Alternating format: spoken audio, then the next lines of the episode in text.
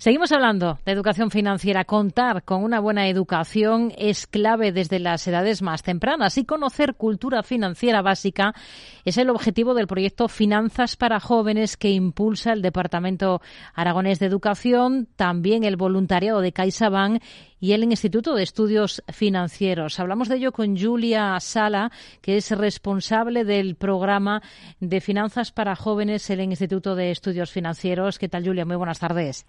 Hola, buenas tardes, Rocío, encantada. Bueno, en el caso de Aragón, si no me equivoco, son ya siete las ediciones que han puesto en marcha. Este curso imparten hasta 106 talleres en 20 centros educativos para alumnos de cuarto de, de la ESO, es decir, alumnos que cuentan con unos 15 años. ¿Qué tal la experiencia? Pues sí, la verdad es que Aragón fue la primera comunidad autónoma que, realizó el programa Finanzas para Jóvenes. De hecho, eh, se realizó una prueba piloto en la edición 2017-2018 y allí pues es donde empecé todo y desde entonces pues hemos contado con, la colaboración del Gobierno de Aragón para, realizar eh, las sesiones cada año.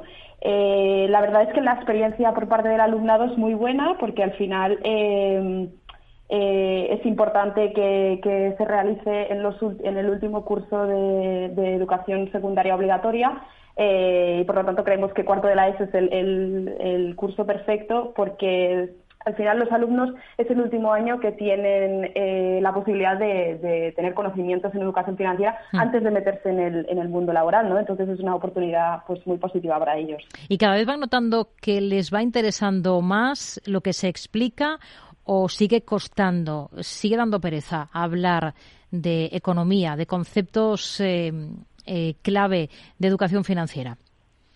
Bueno, la verdad es que muchos de los alumnos que, participan en, el programa Finanzas para Jóvenes son alumnos que no, forman parte de las optativas de economía, entonces a priori eh, de primeras no les, les, les, puede llegar a tirar un poco para atrás, pero sí que es verdad que luego el feedback es muy positivo tanto por parte de los docentes como de los alumnos, porque al final las sesiones son, son muy dinámicas y lo que pretenden es eh, dar algunos conocimientos que ellos pueden aplicar en su día a día, entonces cuando acaban sesiones, pues la verdad es que, es que la valoración es muy positiva e incluso también eh, aporta, aporta mucho valor añadido que sean eh, personas de fuera del centro quienes vayan a impartir las sesiones en, en, los centros educativos, ¿no? Porque al final las están acostumbrados a ver al profesorado que siempre imparte las clases, eh, entonces, cuando viene una persona de fuera, pues a priori ya les, les llama más la atención y por lo menos ya tienen un poco más eh, su atención. ¿Y qué conceptos clave les tratan de inculcar de cara a fomentar que tengan una buena gestión de sus finanzas personales y familiares? ¿Qué temáticas abordan?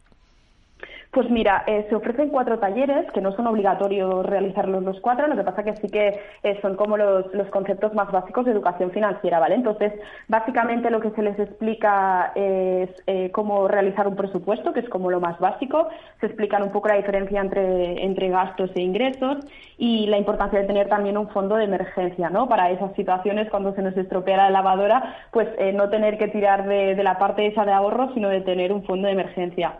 Luego también se les habla de las diferencias del, crédito y del débito. Eh, se, les, se les da mucha importancia al tema de tener en cuenta los peligros de, de endeudarse, ¿no? Entonces también se habla un poco de la diferencia entre ahorro e inversión eh, y por último, eh, un poco eh, que sean conscientes de que las decisiones financieras que tomen hoy como personas jóvenes van a tener un impacto en su, en su futuro y si un día se quieren comprar una casa, pues tienen que empezar a valorar cuanto antes el, el hecho de, poder ahorrar, por ejemplo. ¿Y qué es lo que más perciben ustedes que suele generar mayores dudas o mayores expectativas o, o les interesa más de todas estas temáticas que nos ha dicho a los jóvenes?